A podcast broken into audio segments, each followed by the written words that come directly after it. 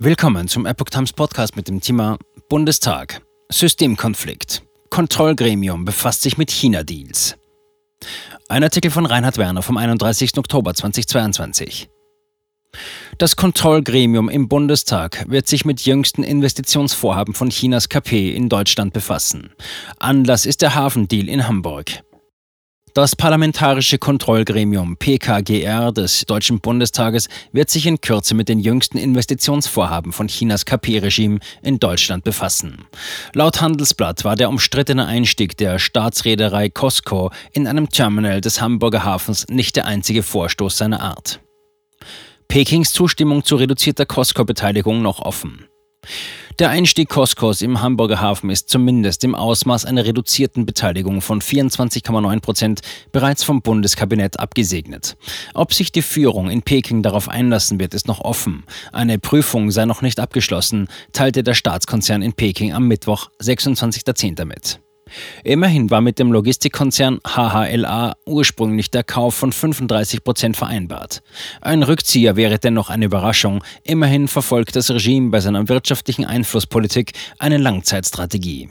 Ziel ist es dabei, bei sensiblen Bereichen der Infrastruktur und Technologie einen Fuß in die Türe zu bekommen. Deshalb ist die KP-Strategie auch notfalls bereit, einen Weg der kleinen Schritte zu akzeptieren. Regimegesteuerter Konzern will Chipfabrik in Dortmund übernehmen.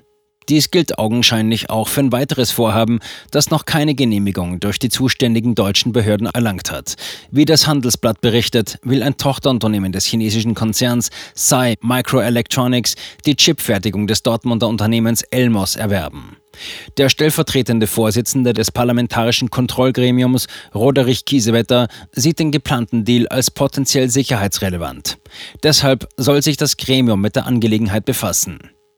Zitat: Da solche industrie- und wirtschaftspolitischen Entscheidungen zunehmend eine sicherheitsrelevante Komponente haben, bin ich sicher, dass das Parlamentarische Kontrollgremium sich entsprechend befassen wird. Zitat Ende. Das Gremium kontrolliert die Nachrichtendienste des Bundes. Es kann unter anderem Akten von den Einrichtungen einfordern oder Auskunft von deren Entscheidungsträgern verlangen. Diese sind mit den Mitgliedern des PKGR gegenüber zur Wahrheit verpflichtet. Chefs der Nachrichtendienste mahnten im Kontrollgremium zur Vorsicht. Das Bundesamt für Verfassungsschutz soll dem Bundeswirtschaftsministerium, das den geplanten Verkauf zurzeit prüft, von einer Zustimmung abgeraten haben.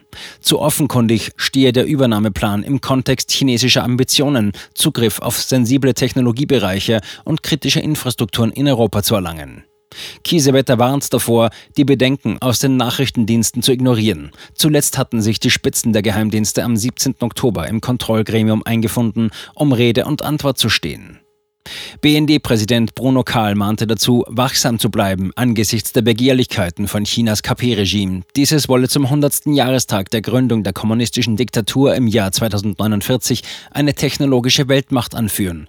Um diese Ziele zu erreichen, schöpfe man alle legalen und illegalen Wege aus. Auch der Präsident des Bundesverfassungsschutzes, Thomas Haldenwang, warnte vor technologischer Unterwanderung durch Chinas KP. Die möglichen Folgen einer Kontrolle wichtiger technischer Infrastruktur durch chinesische Anbieter in Deutschland seien gravierend. Es dürfe keine Situation entstehen, in der Peking auf diesem Wege Einfluss auf das politische Geschehen auch in Deutschland nehmen kann. Chinas KP-Regime erhält Zugriff auf Europas Häfen.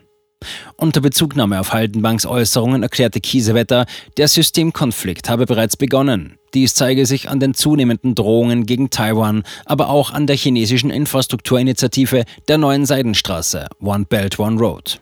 Das Regime strebe eine strategische Kontrolle über Lieferketten in Europa und dadurch einen Wettbewerbsvorteil an. Der gezielte Erwerb von Wissen und Produktionskapazitäten diene als Waffe zur Interessensdurchsetzung.